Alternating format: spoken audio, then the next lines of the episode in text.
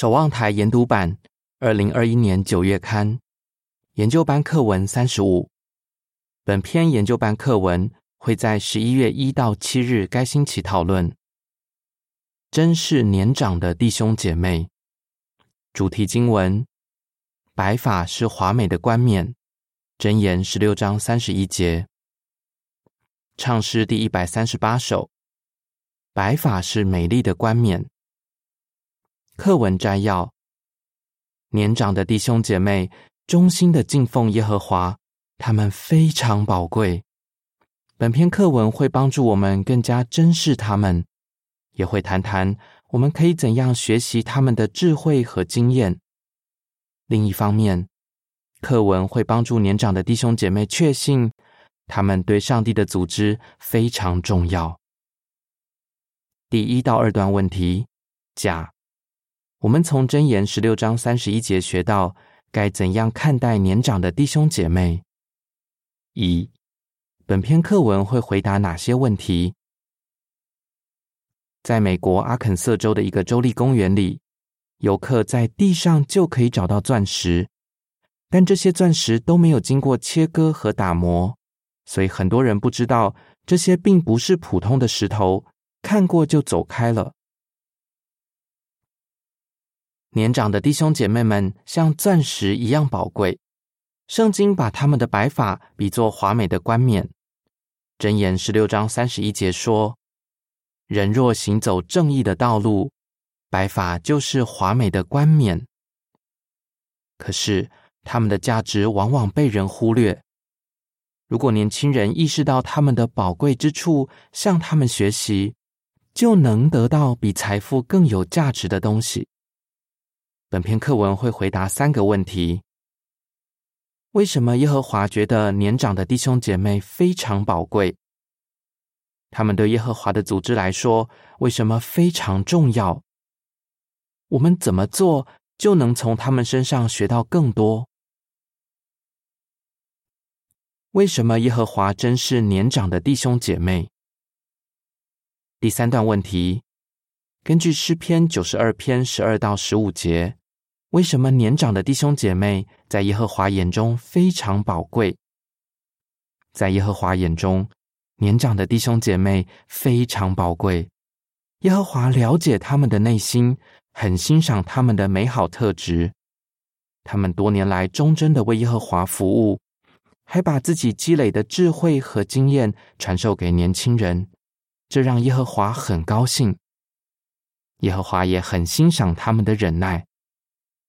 他们的生活并不是一帆风顺的，但他们的信心很坚定。比起刚认识真理的时候，他们现在更相信未来的希望一定会实现。他们即使年老，也继续宣扬耶和华的名，所以耶和华非常爱他们。诗篇九十二篇十二到十五节说：“一人会像棕榈一样繁茂。”像黎巴嫩山的雪松一样茁壮，它们种在耶和华的殿宇里，在我们上帝的院子中茂盛生长。即使年老，依然欣欣向荣，活力充沛，长青不衰。他们宣讲耶和华是正直的，他是我的磐石，没有任何不义。以下是第三段图片的文字。年长的弟兄姐妹对耶和华和他的子民来说很宝贵。回正文，第四段问题：什么能鼓励年长的弟兄姐妹？如果你年纪大了，请放心，耶和华记得你做过的一切。你一直热心参与传道工作，这让我们的天父很高兴。你面对过大大小小的考验，有过非常痛苦的经历。但你一直保持忍耐，你服从并维护圣经的正义标准，忠心耿耿的做好上帝组织里很多重要的工作，还培训其他人。耶和华的组织有很多改变，你都努力去适应。其他弟兄姐妹追求全时服务，你也给他们支持和鼓励。你这么忠贞，耶和华上帝非常爱你。他承诺不离弃他的忠贞子民，还保证说，直到你们白发苍苍，我还是会扶持你们。诗篇三十七篇二十八节，以赛亚书四十六章四节。千万不要觉得自己年纪大了，在耶和华的组织里就不重要了。你是非常重要的，在耶和华的组织里，年长的弟兄姐妹贡献良多。第五段问题：为什么年长的弟兄姐妹不要觉得自己没有贡献？年长的弟兄姐妹对耶和华的组织贡献良多。他们也许不像年轻时那么有体力，但多年来，他们积累了很多人生经验，这是很宝贵的财富。其实，耶和华可以在很多方面继续任用他们。接下来，我们会看看一些古代和现代的例子。第六到七段问题：耶和华怎样奖赏在晚年还忠贞的崇拜他的人？请举例。我们可以在圣经里看到很多古代中仆的好榜样，他们年迈时还是继续热心的为耶和华服务。例如，摩西大约八十岁的时候，耶和华任用他做先知和以色列人的领袖。先知但以理很可能到九十多岁的时候还继续代表耶和华发言。使徒约翰受上帝指引写下启示录的时候，很可能也是九十多岁了。圣经里还有很多中仆不是那么有名，很容易被人忽略，但耶和华没有忽略他们，还因为他们的忠贞而奖赏他们。例如，又正义又虔诚的西缅，虽然圣经没有详细记载他的事迹，但耶和华很了解他的为人，还让他有幸见到刚出生的耶稣，并且说出关于孩子和他母亲的预言。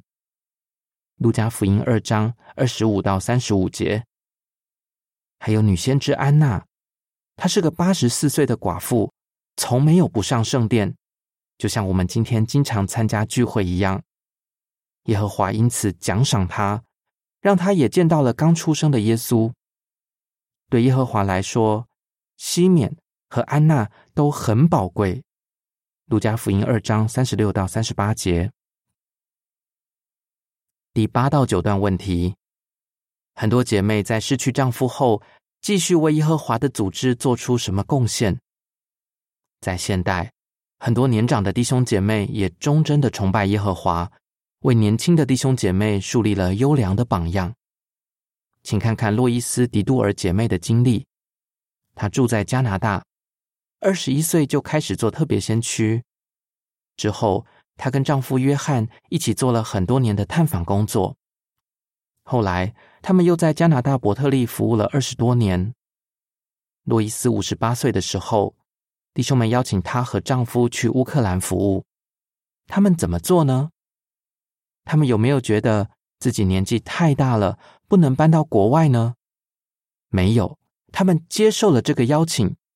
约翰也被委任做乌克兰分部委员会的成员。七年后，约翰去世了，但洛伊斯还是决定留在岗位上。现在他已经八十一岁了，继续在乌克兰分部忠贞的服务。那里的弟兄姐妹都非常爱他。以下是第八段图片的文字：迪杜尔姐妹已经八十多岁了，她继续忠贞的为耶和华服务。回正文。很多姐妹像洛伊斯一样失去丈夫后，受到的关注也许不像以前那么多了，但她们的价值并没有因此减少。她们多年来支持丈夫，现在也继续热心的崇拜耶和华，还给年轻的弟兄姐妹很多鼓励。耶和华非常珍视这些姐妹。第十段问题：托尼树立了什么好榜样？很多忠贞的弟兄姐妹因为年纪大而不得不住在养老院里，但他们还是非常宝贵。请看看托尼弟兄的例子。一九四二年八月，他在美国宾夕法尼亚州受尽，当时他二十岁。不久后，他就因为拒服兵役，在监狱里被关了两年半。后来，他跟希尔达姐妹结婚，生了一个儿子和一个女儿。他们认真的教导孩子学习真理。托尼曾经在三群会众做过主持监督，现称长老团协调人，也做过分区大会监督，还在一个州立监狱主持过圣经课程和聚会。现在托尼已经九十八岁了，住在养老院里，但他并没有轻松的安享晚年，而是继续竭尽全力为耶和华服务，跟会众的弟兄姐妹并肩工作。第十一段问题：我们可以怎样关心住在养老院的弟兄姐妹？我们可以怎样对住在养老院的弟兄姐妹表达关心呢？长老。可以尽量帮助他们参加聚会，以及跟会众一起传道。我们可以亲自去探望他们，或者跟他们视频通话、视讯通话。有些弟兄姐妹住在离会众比较远的养老院里，很容易被人忽略。我们要特别关注他们的情况。有些弟兄姐妹不太容易谈自己的事，或者觉得这样做不太合适。但如果我们主动问问他们以前为耶和华服务有哪些愉快的经历，然后耐心聆听，就会得到很多益处。第十二段问题：我们的会众里可能有什么样的弟兄姐妹？在我们的会众里，可能就有一些忠贞崇拜耶和华多年的好榜样。我们加深对他们的认识，也许会有意想不到的收获。一个姐妹叫哈利亚特，他在美国新泽西州，又叫纽泽西州的一群会众，忠贞的崇拜耶和华好几十年。后来搬去跟女儿住在一起。